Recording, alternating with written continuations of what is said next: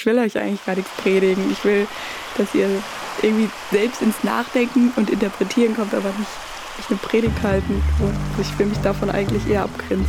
Ich glaube, dass wir immer Dinge nur dann aus Überzeugung tun, wenn wir selbst zu dieser Kenntnis gekommen sind. Ich habe zu häufig noch das Gefühl, dass bei den Predigern irgendwie, da läuft's, wir haben den Draht zu Gott. So, das, äh, das passt schon so bei denen und die erzählen mir dann, dass ich bitte auch nicht daran zweifeln soll, was sie mir jetzt erzählen. Herzlich willkommen beim Windtauch Podcast. Mein Name ist Tobias und bei mir ist heute die Lea Weigand, glaube ich. Hallo Lea. Hi Tobi. Glaubst du? ja, wir hatten äh, ein, ein großes Recording Tovabu und jetzt, äh, jetzt hat es aber geklappt. Jetzt yes. äh, sind wir beieinander. Lea, sag mal, wer bist du und was machst du? Ja, ich bin, ich bin vieles. Das ist irgendwie schwer jetzt in einem Satz zu sagen. Ich bin aber auf jeden Fall Spoken Word Künstlerin und Poetry Slammerin und damit ganz gern unterwegs. Und nebenbei mache ich auch noch eine Ausbildung zur Krankenschwester. Das ist ja interessant, dass du äh, Spoken Word Artist Artistin bist und nebenbei die Krankenschwester-Ausbildung machst. ja, das kommt mir zumindest meistens so vor. Also momentan vielleicht nicht, weil im Moment ja alles ein bisschen ähm, runtergedreht ist und flach fällt. Aber sonst ist es oft so, dass ich mehr Zeit mit dem Texten und damit Auftreten verbringe. Ja. Nur für die, die uns äh, zuhören, weil wir ein bisschen voraufzeichnen. Heute haben wir den äh, 10. November und das heißt, wir sind mittendrin im Lockdown 2. Ja. Und äh, da hast du wahrscheinlich als Krankenschwester großen Spaß, oder? Ähm, ja, doch. Also es ist, es ist relativ normal bei uns gerade. Also weil ich nicht, weil ich nicht auf der Corona-Station arbeite, natürlich auch. Mhm. Ähm, und sogar ein bisschen ruhiger, weil ja keine Besucher erlaubt sind und dann einfach ja die Patienten weniger Besuch bekommen und alles ein bisschen ruhiger ist im Krankenhaus. Aber ich glaube, auf den Covid-Stationen sieht es ja auch anders aus. Wie bist du Krankenschwester geworden und wie bist du zum Spoken Word gekommen? ja, das sind äh, zwei ganz unterschiedliche Geschichten. Aber. Fangen wir mit deinem Beruf an. Mit meinem Beruf. Das war, glaube ich, so, dass ich schon immer mich für so den medizinischen Bereich interessiert habe und schon als ich klein war, gerne die anderen Kinder verarztet habe. Irgendwelche Pflaster geklebt oder sowas. Ähm, und dann war ich ein Jahr im Ausland, also ich war in Uganda. Und da hat sich das nochmal verfestigt. Irgendwie habe ich da einfach gerne ja, Menschen versorgt ähm, und war einfach auch interessiert so an dem Bereich. Und dann hatte ich Bock danach, ja, mich dazu auch ausbilden zu lassen und das professionell zu machen. Und ja, habe es nicht bereut, macht mir immer noch sehr viel Spaß. Das war so die Geschichte. Wie kamst du zum Schreiben und auf Bühnen stehen? Das hat eigentlich ja als Kind auch schon angefangen. Ich habe schon immer gern ein Tagebuch geschrieben oder irgendwelche peinlichen Liebesgedichte, die hoffentlich niemand findet. Hast du sie abgeschickt oder nur? Nein, natürlich nicht. So klassischerweise ähm, immer schön aufbewahrt in der verschlossenen Truhe. ähm, ja, so fing das an und irgendwann ja, habe ich auch mal Kurzgeschichten geschrieben oder mal längere Gedichte und habe dann 2016 an meinem ersten Poetry Slam teilgenommen, weil mich da eigentlich ein Freund einfach mehr so hingeschickt hat, angemeldet hat. Und Kannte der deine Texte oder dachte er sich, die Lea muss unbedingt mal auf die Bühne? Die wird schon was finden, was die vorträgt? nee, also er, ja, ich glaube, er hatte ein, zwei Texte von mir gehört und hat dann mhm. so gedacht, ah, die schreibt doch, oder kann sie, kann sie mal sich auf die Bühne stellen mit. Und, ja. Offiziell ist ja auf Poetry Slams jede Textart erlaubt, aber inoffiziell wissen wir, glaube ich, beide, dass Slam Poetry ja auch eine, eine bestimmte Textform hat oder bestimmte ah. Rhythmiken und sowas. Hast du schon in die Richtung geschrieben gehabt, als du das erstmal auf die Bühne gegangen bist? Oder? Also ich finde schon eigentlich, dass beim Poetry Slam auch alle Textarten vertreten sind. Ich, ich glaube, es kommt manchmal darauf an, auf welchem, welchem Slam man ist und man denkt so, ach, ist doch jetzt irgendwie doch alles Lyrik oder so, aber überwiegend ist es schon eher Prosatexte, würde ich sagen, so im Mhm. Gesamtschnitt. Und genau, aber ich habe von Anfang an eigentlich so Lyrik geschrieben. Also ich mag es einfach gern zu reimen und zu äh, ja, Metaphern zu verwenden und so. Das ist irgendwie so mein Stil. Ja, aber das Coole ist echt, dass man da sich mit allem hinstellen kann und auch erzählen kann, was man heute Morgen gefrühstückt hat oder sowas. Ja. Was reizt sich an, an Worte schreiben? Puh. Also ich sag immer, das ist so ein bisschen Psychohygiene bei mir. Also ich verarbeite oder ich denke mal eigentlich jeder Künstler verarbeitet immer was Persönliches in seinen Texten oder in seiner Kunst. So ist das natürlich auch bei mir. Ähm, am Anfang war das weniger abstrakt oder ja deutlicher zu erkennen, was da verarbeitet wird. Jetzt ist es vielleicht ein bisschen mehr verpackt und verschleiert. Ähm, genau, das ist so der eine Punkt. Und das andere ist einfach so meine Faszination an Sprache und Wörtern. Also ich bin immer noch fasziniert von der deutschen Sprache, von der Vielfalt und ähm, mag Dinge auf den Punkt zu bringen, zu präzisieren ähm, und aber auch so zu erzählen, dass man irgendwie ja nicht auf den ersten Blick erkennt, was ich sagen will, sondern ein bisschen drüber selbst drüber nachdenken muss und interpretieren muss. Ja, das, das fasziniert mich immer noch. Und dann standst du 2016 das erste Mal auf einer Bühne und ich meine, jetzt haben wir zwa- 2020. Genau. Wie hat sich seitdem entwickelt? Ähm, ja, also ich hatte dann erstmal noch ein bisschen Pause nach meinem ersten Slam. Also der es war ja nicht ganz so günstig, weil ich dann erstmal ja ins Ausland gegangen bin. Aber hatte dann 2017, als ich wieder da war in Deutschland, immer noch Bock und habe mich dann wieder zu Slams angemeldet. Also am Anfang ist es halt echt so, man schreibt ganz viele Slam-Master an, ob man auftreten darf. Und die sind manchmal auch am Anfang ein bisschen skeptisch, so ja, wie lange bist du schon aufgetreten oder wie oft und was hast du so für Texte. Ähm, aber ich hatte dann ein paar ganz coole Slams im Offene. Also Shoutout an Lars Ruppel. Ähm, ist ein sehr guter Slammer selbst und ja, guter Typ, der mich in hier so in der Region hat auftreten lassen, in Gießen, Marburg, Frankfurt. Und so hat es angefangen, hier in Hessen erstmal. Es ist schon eine Hürde, da reinzukommen auf die Bühne selber. Ja, also generell ist es ja wirklich ein offenes Format und jeder darf auf die Bühne. Nur haben sich halt so ein paar Slams schon so dahin entwickelt, dass wirklich ja gute Leute da immer auftreten, also Größen, die einfach das schon seit Jahren machen. Und das ist manchmal ein bisschen schwierig reinzukommen oder man fühlt sich vielleicht auch ein bisschen unwohl zwischen den erfahrenen Slammern.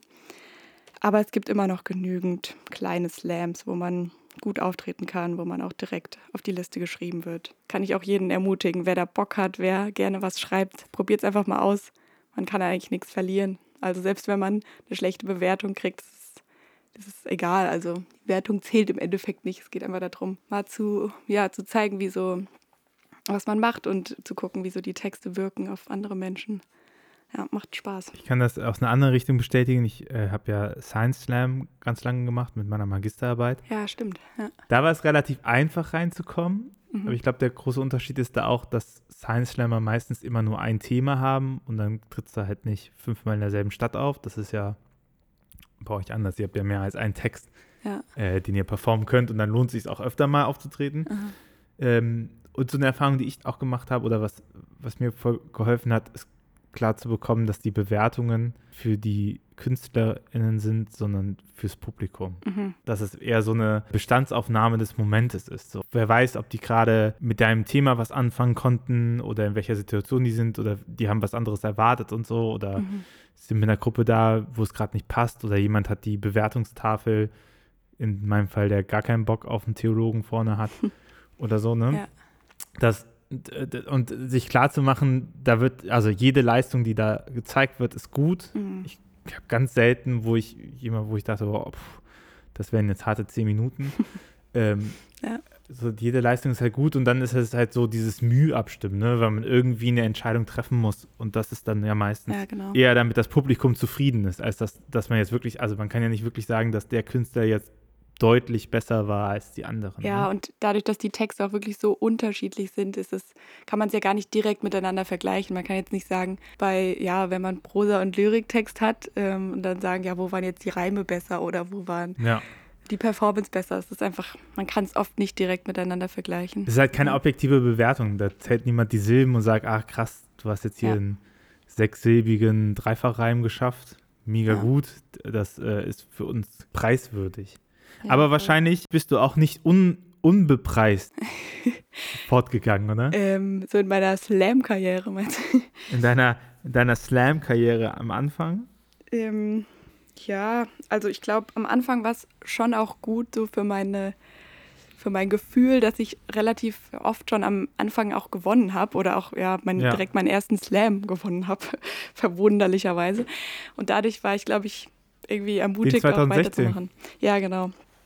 Ähm, Das ist äh, ein guter Einstieg. ja, also ich glaube, ich bin halt auch so jemand, ich hätte mich da schon entmutigen lassen, auch wenn ich Ja. das jetzt nicht so, so cool finde. Aber ich glaube, wenn ich da irgendwie drei, vier Punkte kassiert hätte, ich so gedacht, gut, habe ich vielleicht andere Talente. Aber das ich- ist natürlich Quatsch. Also in jeder. Stadt kriegt man andere Punkte. Ja, Ja, genau. bei mir hat es Ja. drei Slams gebraucht, bis ich mal gewonnen Mhm. habe. Aber der zweite war schon äh, unglaublich, also der hat einfach Spaß gemacht mit dem Publikum. Ne? Manchmal, Ja, manchmal feiert das Publikum ja auch ab und dann vergessen sie bis zum Ende, wen sie eigentlich bewerten wollten. ja es ist auch so, ähm, wenn ich irgendwie so drüber nachdenke, welches waren die besten Slams, sind es gar nicht unbedingt die, die ich Ja. gewonnen habe, sondern also meistens sind ganz andere Spaßfaktoren, wo das Publikum einfach coole Reaktionen gezeigt hat oder wo es auch mit den Slammern im Backstage einfach super cool war und man eine gute Zeit hatte. Oder wo man auch, wo man auch da saß und dachte sich so, ach, eigentlich will ich jetzt gerade gar nicht auf die Bühne. Die, die machen das so gut. Mhm. Ja, genau. Ich bin auch ein bisschen zuhören. so gut zu ja. zuhören, warum soll ich das jetzt machen? Ja, das ist auch so ein, ein Ding, warum ich auch sehr gerne auf Slams gehe, einfach weil man kostenlos die Veranstaltung joinen kann, Ja. den, den anderen Künstlern zuhören kann. Das macht einfach auch großen Spaß. Man kommt sehr viel rum, oder? Ja, ja, voll. Also es gab auch echt Zeiten, wo ich irgendwie so zwei, drei Auftritte in der Woche hatte und dann wirklich sehr viel im Zug saß. Das ist irgendwie so ein bisschen auch schwierig manchmal, aber man sieht coole Städte. Also jetzt in Deutschland habe ich schon so viele Städte gesehen, die ich sonst nicht gesehen hätte. Und kann dann manchmal noch die Leute besuchen, die man in der Stadt kennt. Das ist äh, Wahnsinn. Dann sagt man auf einmal, ach guck mal, ich bin in der Stadt. Sehr gut. Und äh, Ja. meistens wird ja Fahrtkosten bezahlt, ne? Ja, genau. Dann kann man das gut verbinden, die Besuche. Also, günstiger kann man nicht reisen. Mit, als mit Kunst. Ähm, Ja, als Künstler eigentlich äh, voll das Luxusleben, also easy. ja, da- das geht alles, das, das funktioniert alles super gut und das macht euch echt viel Spaß und so, bis zu dem Moment, wo, wo du deinen Unterhalt komplett damit finanzieren müsstest. Ne? Ja, richtig. Dann bricht das halt. Und ich glaube, da steigen auch viele, viele aus ab dem Moment. Ne? Ich weiß nicht, wie ist das? Ich würde sagen, Poetry Slam sind auch stärker eher ein äh, studentisches Klientel, oder? Sowohl Auftretende als auch Zuhörende. ja, auf jeden Fall. Ähm, also bei Zuhörenden ist es sogar, ja, kommt auf die Stadt an. In Marburg jetzt auf jeden Fall studentisch. In anderen Städten durchaus auch ältere. Das finde ich auch immer ganz spannend. Ähm, aber von den Auftretenden würde ich schon sagen, der größte Teil Studenten. Wenige Auszubildenden und Schüler und dann auch wenige, die schon arbeiten. Genau. Die meisten hören auch irgendwie so nach dem Studentenleben auf mit dem Slam oder sehr viele. Das meinte ich ja, ne? Wenn man davon dann komplett leben muss. Und vom Slam halt allein kann man auch eigentlich nicht leben. Also alle Texter, die irgendwie auch Slam haben, ein anderes Einkommen. Also selbst wenn sie sagen, sie, sie leben vom Schreiben, leben die eigentlich nicht vom Slam. Also dann sind halt irgendwelche Ghostwriting-Sachen oder die haben noch ihre Bücher oder ihre Workshops. Aber äh, Lea, du hast auch was Feines, ne? Du hast äh, jetzt vor kurzem ein Album gedroppt. Richtig, ist jetzt ähm, ungefähr einen Monat her. Seitdem ist das Baby auf der Welt. Ähm, ja, das heißt nur zur Erinnerung und genau, elf meiner Texte veröffentlicht. Und du hast das Album finanziert ähm, mit Hilfe von Crowdfunding. ja, genau, das ist im April gelaufen und es war super überwältigend. Also ich kann es jetzt manchmal immer noch nicht fassen. dass so viele Leute Bock auf dieses Album hatten und dann schon vorbestellt haben und mich unterstützt haben. Das war wirklich super cool. Crowdfunding, für die, die es nicht kennen, die Finanzierung für dein Album lief nicht klassischerweise, wäre ja, dass irgendein Verlag eingetreten wäre oder du hättest es im Selbstverlag gemacht, hättest die Kosten getragen und dann hättest du gehofft, ja. dass das irgendwann sich wieder refinanziert. Du mal sagen, wie du es gemacht hast? Ähm, ja, also man hat einen Schwarm, wie ich immer sage, der ähm, auch Bock hat auf dieses Projekt, in meinem Fall das Album, und dann äh, mich schon im Vorfeld finanzieren. Und zwar passiert das dadurch, dass sie schon mal Dankeschöns kaufen. Also zum Beispiel konnte man das Album vorbestellen oder Postkarten kaufen oder einen Auftritt von mir buchen oder eine Marburg-Führung. Ich hatte da so ein paar Sachen mir ausgedacht. Und dann, ähm, genau, kann man das schon mal vorher bestellen und buchen. Und dadurch werden die Kosten getragen und ich kann mit dieser Finanzierung dann das Album pro, ja, produzieren. Und das war sehr, sehr cool. Sonst hätte ich es nämlich so nicht machen können. Vor allem nicht in dem Umfang irgendwie, wie es mir wirklich gefällt und wie ich es gern machen würde. Magst du ein bisschen über das Album erzählen? Worum geht das Album? Die Idee oder ja, ist letztes Jahr so entstanden, dass ich irgendwie Lust hatte, den Menschen nach dem Auftritt was mit nach Hause zu geben. Also weil die oft gefragt haben, oh, kann ich das nochmal nachlesen, nochmal nachhören? Das ging alles so schnell. Irgendwann konnte ich auf YouTube-Videos verweisen, aber das war auch alles so, hatte ich Lust, was aufzunehmen und was denen in die Hand geben zu können. Und habe dann einfach überlegt, ja, welche Texte will ich gern drauf haben? Und die sind mir alle erstmal total unterschiedlich ähm, vorgekommen. Ich habe so gedacht, die kann ich gar nicht unter ein Thema fassen oder so. Es hat sich dann doch irgendwie so ein bisschen Thema rauskristallisiert. Also es das heißt jetzt nur zur Erinnerung, weil viele Texte so um dieses Thema Erinnern und Vergessen gehen, in verschiedenen Dimensionen aber. Ähm, also ich habe aufgrund meines Berufs auch so ein paar Texte, die sich mit dem Alter beschäftigen, mhm. ähm, auch mit der Alzheimer-Krankheit, also da ähm, gibt es Vergessenslücken und Oldtimer, die sind so ein bisschen in die Richtung. Und dann aber auch so mit dem geschichtlichen Vergessen, da ist dann, ähm, dein Gehirn ist ein Sieb. Ähm, oder auch vergessene Worte, die aus unserem Wortschatz gestrichen wurden. Das ist äh, Vergiss mal nicht, der Track. Genau, und so hat sich da so ein bisschen doch ein Thema entwickelt. Ja, und das Coole ist halt, dass ich zwei Musiker und gleichzeitig meine Produzenten am Start hatte, ähm, David Christ und Manuel Steinhoff. Und die haben dazu Musik komponiert und das hat dem, ganz, ja, dem Ganzen nochmal einen ganz anderen Schliff verpasst. Das ist kein klassisches, Lea hat sich ein Mikrofon geschnappt und äh, hat ihre Texte vorgelesen, Album. Ja, richtig finde ich echt auch nochmal cool, mir selbst anzuhören, weil, mhm. also ich kenne meine Texte, aber mit der Musik ist es einfach nochmal ganz anders geworden. Wir hatten im Vorfeld schon ein bisschen gequatscht, dass ich gerade dabei bin, das äh, Album auch durchzuhören. Mhm. Und der einzige CD-Player, der CD-Player im Auto ist. Und deswegen will ich das darauf beschränken. Ich würde es mir nicht anhören, glaube ich, wenn man nur die Texte hört. Ich mag, ich mag Poetry Slams und ich mag Slam Poetry, aber ich mag sie auch sehr gerne in diesem Ort. Ne? Das hat irgendwie keine Ahnung, das ist so ein bisschen wie sich Party-Techno auf dem Sofa zu geben, als ob es Klassik wäre oder so. Weißt du, das ist so aus der ja, Form ja, gefallen. Durch die, durch die wahnsinnig gute musikalische Begleitung, das, was du sagst, wird halt unterstrichen. Ne? Also ohne, dass es, das ist nicht so eins zu eins unterstrichen. Und manchmal muss man sich auch überlegen, was da jetzt gerade passiert und warum mhm. das jetzt gerade so abspackt oder so, ne? Oder, wie die, oder die Rhythmik verändert sich ja auch. Also es ist mhm. ja stellenweise im Sprechgesang. Dann wieder zurück in diese, es schlag mich nicht, aber ich nenne es mal klassische Slam-Poetry. Duktus, so. Und das finde ich schon interessant, weil es halt dadurch, also ich kenne auch die Videos, ne? du hast ja auch für Vergessenslücken äh, ein Video produziert und ich finde, das hat nochmal ganz andere Dimensionen, ob du es halt per Audio hörst und dann voll diese Klangkulisse hast mit deiner, mit deiner Stimme, mit deinem Text, oder ob du dasselbe Lied im Video guckst und dann überwiegen auf einmal die Bilder. Ja, es ist halt nochmal irgendwie eine andere Kunstform dazugekommen. Also ich fand es auch echt spannend bei den Aufnahmen. Also es, wir haben das so gemacht, dass ich meine Texte halt äh, gelesen habe und dann haben die beiden so nach und nach angefangen dazu, ihre Musik zu jammen. Und so ist dann immer mehr Tonspuren sind so dazugekommen. Und es war halt für mich so spannend, weil ich dann irgendwie so sehen konnte, wie die meine Texte musikalisch interpretieren und so ihr eigenes Ding daraus hören. Das war echt, äh, ja, das war sehr cool. Dem, dem, quasi dem anderen Künstler, der anderen Künstlerin auch noch die Freiheit geben mit deinem Text und den halt loslassen. War schon so, dass sie halt auch gefragt haben, ja, ist es das, was du ausdrücken willst? Mhm. Ähm, ist es so das, ähm, es war schon so ein Dialog, aber ich habe auch manchmal echt so die Freiheit gegeben, dass sie auch ausdrücken konnten, was sie wollten. So. Ja. Wenn man den Personen vertraut, mit denen man arbeitet, dann, dann, dann finden die Sachen in deinen Texten wieder, die sie halt interpretieren, auf die du vielleicht gar nicht geachtet hast. Mhm, also ja, es gibt ja. ja. diese Idee vom Mens Autoris, also dass man sagt, ein Text hat, ist so zu interpretieren, wie der Autor, die Autorin es gemeint hat. Nee, finde ich Quatsch. ja, genau, ich bewege mich in jedem Jahr, bewege ich mich davon weg, weil ich denke, nee, eigentlich ab dem Moment, wo der Text geschrieben ist, dem Moment, wo es gemacht ist, ist es halt da. Also, mhm. du, du, hast am Anfang ja gesagt, jetzt ist mein Baby auf der Welt.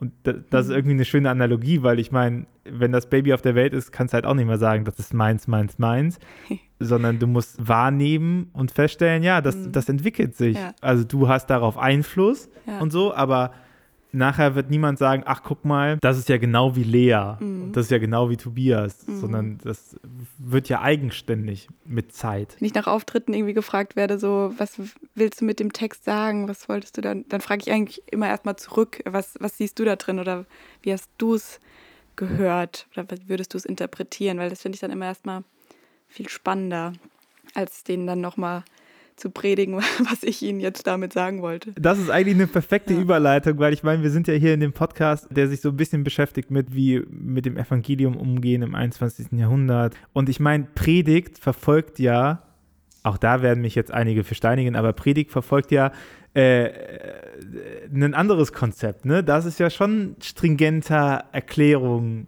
mhm. der Schrift. Ja, das stimmt.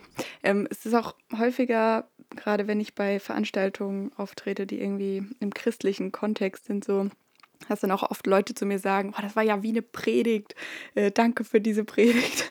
Wo ich so, was für mich irgendwie überhaupt kein Kompliment ist, weil ich so sage, ich will euch eigentlich gar nichts predigen. Ich will, dass ihr irgendwie selbst ins Nachdenken und Interpretieren kommt, aber nicht euch eine Predigt halten. So. Also ich will mich davon eigentlich eher abgrenzen. Haben Christinnen das verlernt, zu interpretieren? Ja, ich habe schon manchmal den Eindruck. Also es ist schon irgendwie häufig, dass man so Aussagen hört, ja, hat doch der Prediger gesagt, hat doch der Pfarrer gesagt, deshalb machen wir das.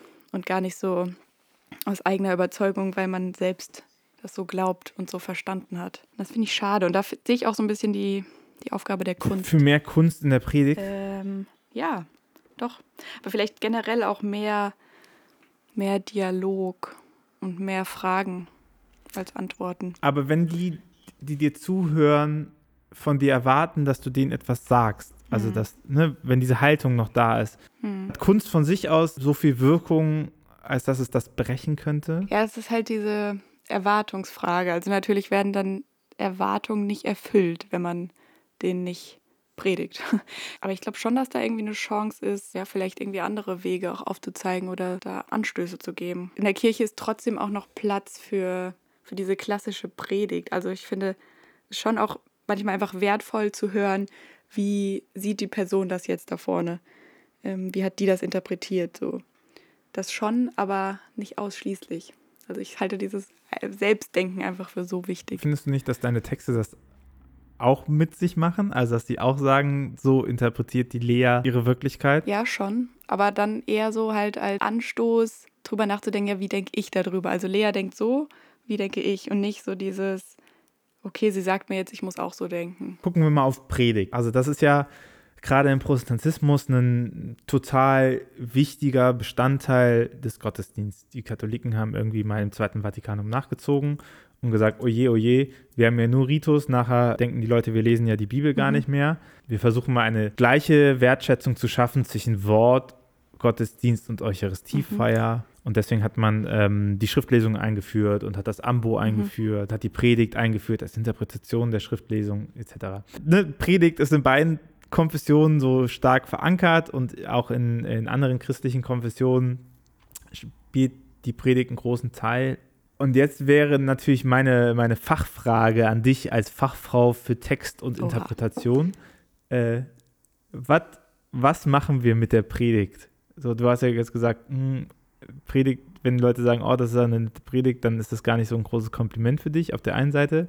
Und auf der anderen Seite hast du schon gesagt, ja, manchmal tut mir das aber auch ganz gut, eine klare Meinung zu hören. Was machen wir mit der Predigt? Was wir momentan machen. Ja, was wir mit der vielleicht auch machen sollten. Ja, also ich glaube, im besten Fall irgendwie sollte so eine Predigt Bock machen, selbst nachzuforschen, selbst in die Bibel zu gucken, zu lesen, irgendwie, wie verstehe ich das, was sagt mir das?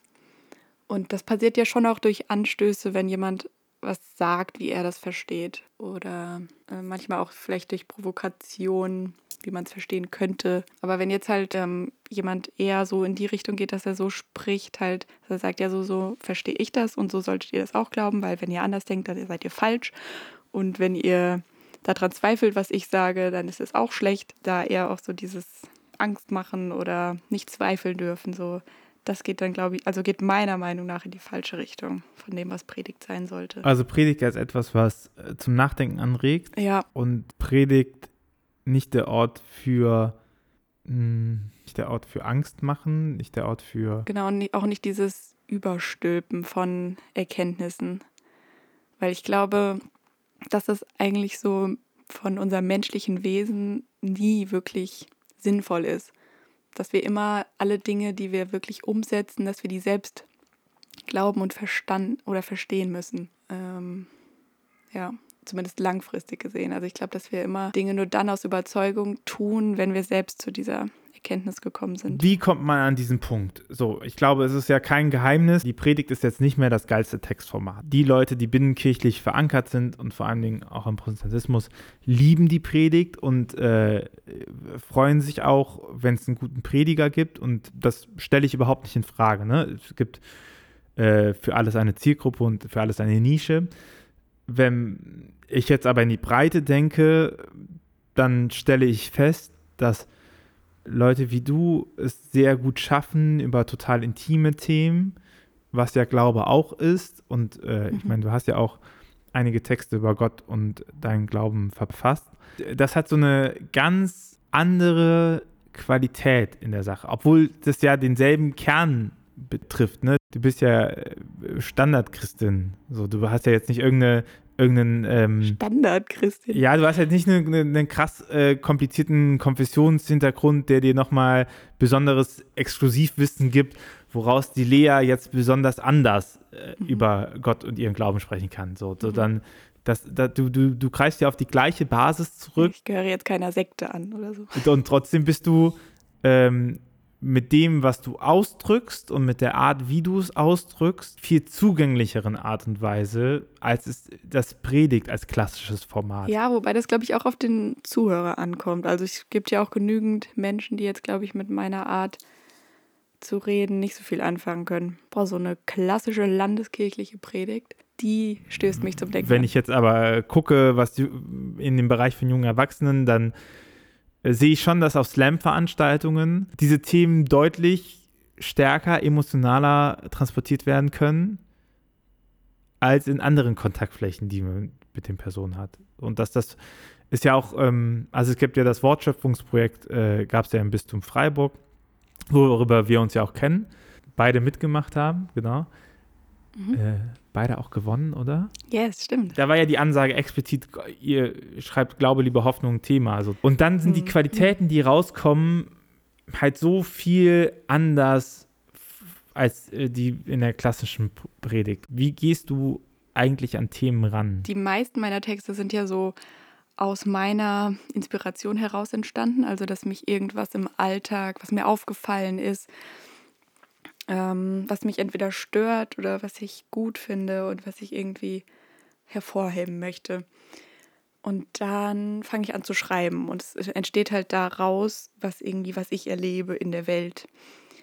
Und dann gibt es ja auch den Fall, dass mir irgendjemand ein Thema gibt für irgendein Event und sagt, äh, kannst mal dazu was schreiben. Und dann läuft aber im Prinzip trotzdem ähnlich ab. Also ich bekomme zwar dieses Thema, aber ich gucke trotzdem, wo finde ich dieses Thema in meinem Leben? Ähm, wo, ja, was, was hat dieses Thema mit meinem Leben zu tun und was kann ich darüber erzählen oder was will ich darüber erzählen. Ähm, genau, deswegen steckt halt immer ganz viel von mir drin, von meinem, ja, wie ich die Menschen und die Welt erlebe. würde ich sagen. Ja. Und dann muss ich manchmal echt aufpassen, dass ich zu persönliche Sache, Sachen möglichst so gut verschleier oder verpacke, dass man sie nicht mehr erkennen kann. Also was ich faszinierend finde, ist, dass deine Texte ja nicht immer in Ich-Form laufen. Ne? Du schaffst es mit der Art und Weise, wie du rangehst. Also du mhm. sagst, du, du holst es aus dem Leben heraus, aus dem guckst, wo es resoniert in deinem Leben, das Thema, was da angesprochen wird. Und trotzdem schaffst du es ja nachher, dass es nicht Ich-Form ist, dass, ne, dass dieser mhm. Text auch eine Ansprache zum Beispiel ist, also in Du-Form funktioniert oder so oder, mhm. oder Sachverhalte beschreibt. Ne? Hängt immer so ein bisschen davon ab, irgendwie, wie ich was sagen will. Also ich habe ja auch Texte, die, wo ich mich in eine andere Person reinversetze. Also zum Beispiel bei Vergessenslücken spreche ich ja aus der Sicht von Clara, meiner alten Frau. Also ja, man spricht ja von dem lyrischen Ich auch. Also es ist nicht immer. Was würdest du sagen, sind die unterschiedlichen Stärken der Anreden? Gibt es da sowas? Und wenn du sagst, du entscheidest dich mal zum Mal, wie du das machst? Also wenn ich, glaube ich, so in der Ich-Form spreche, ist es halt irgendwie nochmal persönlicher. Ich glaube, dem Zuhörer bin ich dann quasi nochmal näher oder er fühlt sich näher an mir dran und an meinem Text. Und wenn ich so diese Du-Ansprache mache, dann fühlt er sich vielleicht mehr aufgefordert oder angesprochen. Ja, das sind, glaube ich, schon auch irgendwie so rhetorische Sachen, so ein bisschen, was man gerade ausdrücken will. Ja. Und benutzt du auch wir? Ja, schon. Schon auch. Ich glaube, glaub, dieses wir ist auch vor allem super wichtig, weil ich ja nicht irgendwie, ja, ich, weil ich ja auch immer zu mir selbst spreche. Also diese Sachen so, wo ich dazu auffordere, irgendwie das zum Beispiel, ja, wir nicht vergessen oder irgendwie unsere Mitmenschen sehen oder ja, keine Ahnung. ähm, da spreche ich ja nicht nur zu den anderen und gucke so von oben herab, sondern ich sehe mich ja immer als Teil dessen.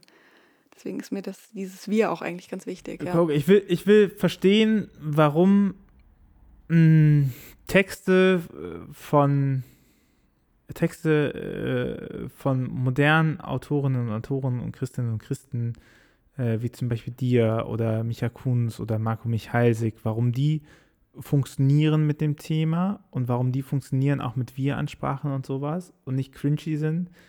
Und während halt so, so die stinknormale Sonntagspredigt eben mit, die, wo, wo das Wir immer sowas ist von vereinnahmt, weißt du? Während halt mit dem äh, Dein Hirn ist ein Sieb, die Wir-Ansprache, also klar, wir vereinnahmt immer, ne? Aber und ich versuche herauszufinden, also auch für mich, und ich habe darauf keine Antwort, ne? so, warum funktioniert das eine in dem Kontext und wieso funktioniert das andere nicht?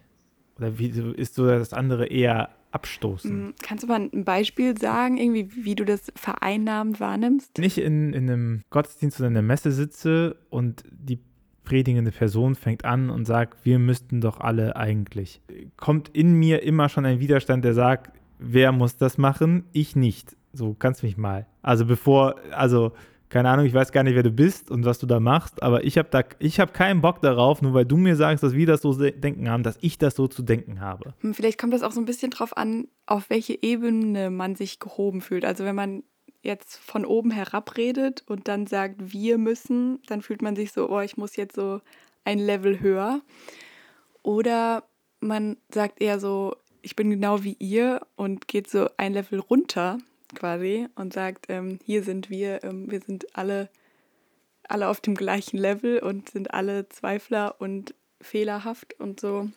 Und hier sind wir zusammen so. Vielleicht hat es ein bisschen damit zu tun, wo man sich mhm. hingedrängt fühlt. Ja, da sind wir wieder beim Anfang, ne? weil es halt eben nicht dieses, dieser Impetus ist, du hast das bitte so zu tun. Und vielleicht fehlt auch häufig, oder ich nehme das so wahr, in Predigten dieses Erzählen auch von den eigenen Fehlern und Zweifeln. Also ich habe zu häufig noch das Gefühl, dass bei den Predigern irgendwie, da läuft's, die haben den Draht zu Gott. So, das, äh, das passt schon so bei denen und die erzählen mir dann, dass ich bitte auch nicht daran zweifeln soll, was sie mir jetzt erzählen. Weil das macht man nicht. Und ähm, die selbst haben immer den festen Glauben. Das finde ich halt immer noch schwierig da fühle ich mich nicht abgeholt. Ja, und man hat ja auch immer noch diesen, diesen Duktus, dass man natürlich von irgendeinem Schrifttext ausgeht.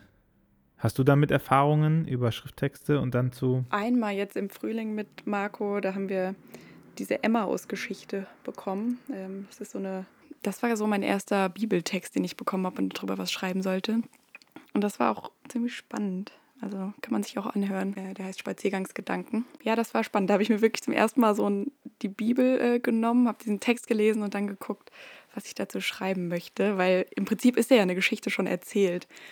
Und dann wollten wir nochmal eine andere Geschichte erzählen und haben halt, ja, wir sind da so dran gegangen, dass wir versucht haben, uns in diese Jünger hineinzuversetzen und aus deren Sicht zu schreiben. Und das war auch ganz cool, weil man sich so in so eine Person aus der Bibel irgendwie reinversetzt hat. Man, war eine coole Herangehensweise auch. Das ist ja ein interessanter Punkt zu sagen, naja, dass eine Schwierigkeit mit über Bibeltexte zu schreiben ist, dass die Geschichte schon erzählt ist. Mhm. Ist das vielleicht, ist das vielleicht eine Krankheit von Predigt? Also ich meine, das ist ja so ein bisschen wie Witze erklären, oder? Also, dass man eigentlich die Geschichte gehört hat oder den Actionfilm hat man geguckt und dann, dann sagt jemand, ey, hast du verstanden? Das ist übrigens so krass, weil der Agent, der hatte eigentlich gar keine Chance in dieser Situation und dann kam Helikopter. Ist das nicht krass? Und ich, ich meine, bei Filmen würde. Das macht dann alles kaputt eigentlich. Ja, bei Filmen würde jeder sagen, äh, okay. Hm. Ja. Wollen wir nicht einfach. wollen wir nicht einfach noch einen Film gucken oder nichts tun oder so? Ja, ja. Ja, genau. Ja, stimmt schon. Also manchmal ist es, glaube ich, schon auch voll wertvoll, einfach so den Text oder die Geschichte an sich wirken zu lassen. Nicht zu viel zu erklären. Dass es einfach schon auserzählt ist. Mhm. Und dann, ja. dann ist ja die spannende Frage, so was kann die Predigt, kann man überhaupt einen Text über eine fertige Geschichte schreiben, sodass die nochmal zum Denken anregt? Ja, es ist halt im Prinzip ja. wie so ein Remix eigentlich, oder? Also jetzt keine Erklärung dazu, sondern einfach eine, eine andere Story. Und man halt guckt, was die Baselines sind, ne? dass die Baseline ja. irgendwie gleich bleibt, dass man guckt, hm, welches Thema finde ich, was da aufgegriffen wird und welches Thema oder und was kann ich zu diesem Thema nochmal beitragen, dass man gar nicht, gar nicht fragt, was kann ich zu diesem Text beitragen oder was habe ich zu diesem Text noch zu sagen, sondern was habe ich zu den Themen zu sagen, die in diesem Text sind. Ja, und man natürlich greift man nicht alle Themen auf. Also wir haben uns auch halt darauf spezialisiert, da jetzt zum Beispiel wie fühlen die sich, dieses Einsamkeits-, Verlassenheitsgefühl, auch, es war halt gerade aktuell auch mit Lockdown und so, wie man sich fühlt, wenn man verlassen wurde. So. Aber das ist wirklich auch nur ein Thema und ein Aspekt. Und ihr habt quasi das Setting, ihr habt Thema und Setting übernommen, ne? Also ihr habt zwei Jünger unterhalten sich übernommen und ihr habt das Thema von alleingelassen und einsam sein. Genau, ja. Ich finde es einen schönen Punkt, an dem wir gekommen sind. Es, es löst für mich nicht das Problem von Predigt, aber. Das Problem von Predigt, ja. Ja, mhm. naja, das, das Problem von, äh, man fühlt sich verpflichtet, das zu machen, man fühlt sich verpflichtet, irgendwas zu diesem Text noch zu sagen, nachdem er einmal gelesen worden ist. Predigst du eigentlich auch? Ähm, ich wurde öfter mal angefragt. Also, ja, ich bin halt, ich, ich mache das auch, mhm. aber dann setze ich dagegen halt Texte immer. Okay. Und äh, ich schreibe auch Predigt für äh, Gottes Wort im Kirchenjahr. Mhm. Mm, aber ich merke selber, dass man da sehr schnell maschinell auch wird. Ne? Also dann sagt er, ach so, das sind die Texte und dann versuche ich schon irgendwie, ich, also ich versuche, wenn ich Predigten schreibe, zu gucken, äh, was ist jetzt das Thema, was für mich wichtig ist. Mhm.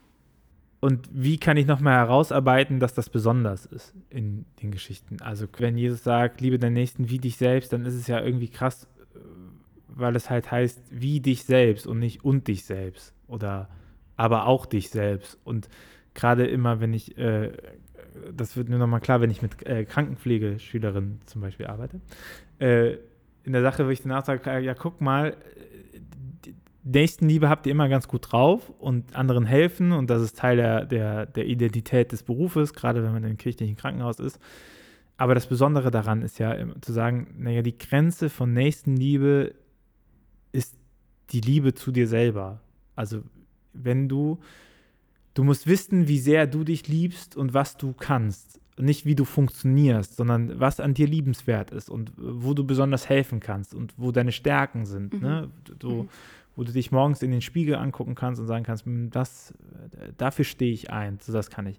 Und das sind halt deine Grenzen. Und ab dem Moment, wo du halt nicht mehr in den Spiegel gucken kannst und sagen kannst, das kann ich, sondern halt merkst, das ist halt, das ist too much, ist das der Punkt meines Erachtens, wo eben Nächstenliebe begrenzt ist. Ne? Mhm.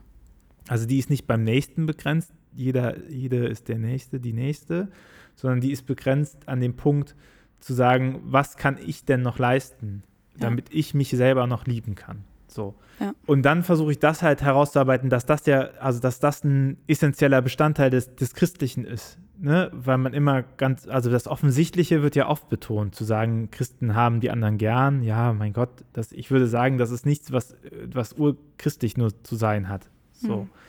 Und dann aber irgendwie zu sagen, äh, der, der, der Christ, die Christin hat sich auch selber lieb und muss achten, dass wir Jetzt habe ich selber wie gesagt, ich muss darauf achten, wenn ich möchte, dass ich mich um andere kümmere und solidarisch mit anderen und für andere da bin, dann muss ich darauf achten, dass, es, dass ich mich selber lieben kann.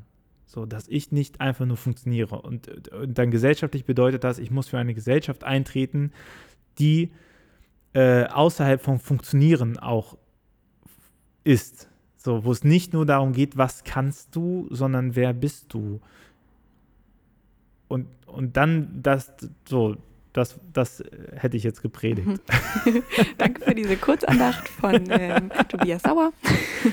Ich habe die äh, mit einmal Anstrich. Aber ich finde das schon schwierig, dann diesen Bogen zu bekommen. Ich, ähm, ich schreibe an Texten auch sehr lange, weil ich irgendwie so einen inneren, so einen inneren Anspruch, dass es mir selber genügt. Hm. Und ich weiß halt, wie ich da in der Bank sitze und brülle Nein, du hast mir gar nichts zu sagen.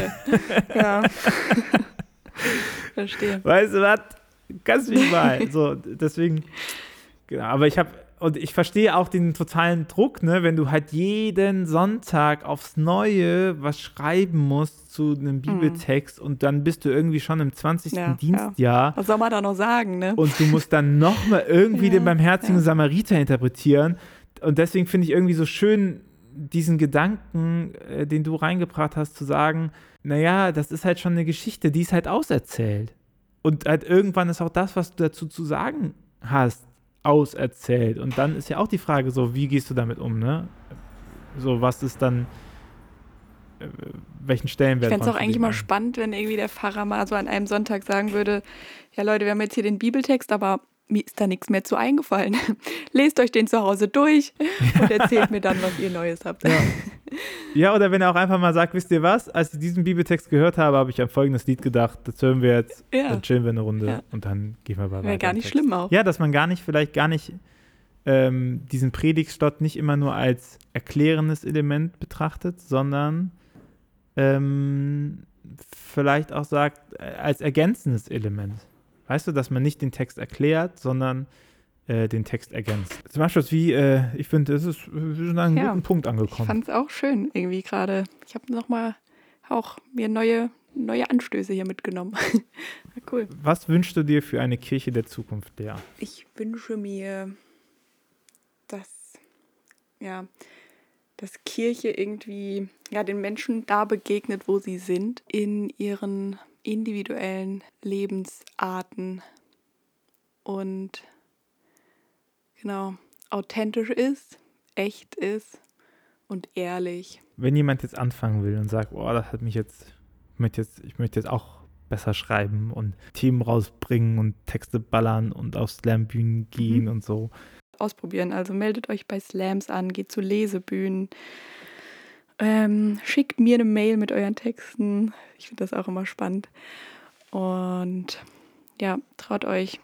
Fangt vielleicht erstmal an mit euren Freunden und Geschwistern. Und wenn sie wenn es kacke finden, stellt euch trotzdem auf eine Bühne. Provokation ist auch wichtig. Ja, das stimmt. Ja. ja. Ich meine, solange man selber hinter dem Text steht, kann der gar nicht so schlecht sein. Ja. Lea, vielen, vielen Dank für deine Zeit und das Super gerne, ich danke dir. Und dann hören wir uns bestimmt nochmal. Schickt Lea all eure Texte.